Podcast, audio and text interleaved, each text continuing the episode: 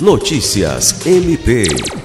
Uma recomendação conjunta dos MPs e defensorias públicas foi enviada ao secretário de Justiça e Segurança Pública do Acre, Sejusp, para que sejam tomadas medidas para adotar soluções que contemplem os problemas relativos ao pleno exercício dos direitos fundamentais do público LGBTQIA, no âmbito da segurança pública.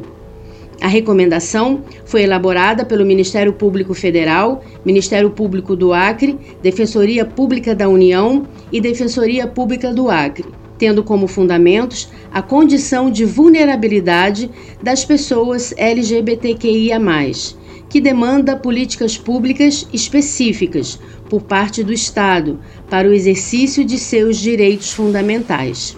Diante do registro recente de ato de transfobia cometido por um escrivão de polícia do Acre durante o registro de um boletim de ocorrência, foi recomendado à Sejusp que promova treinamentos e capacitações regulares de seus agentes de segurança pública em relação à temática em questão. Lucimar Gomes, para a Agência de Notícias do Ministério Público do Estado do Acre.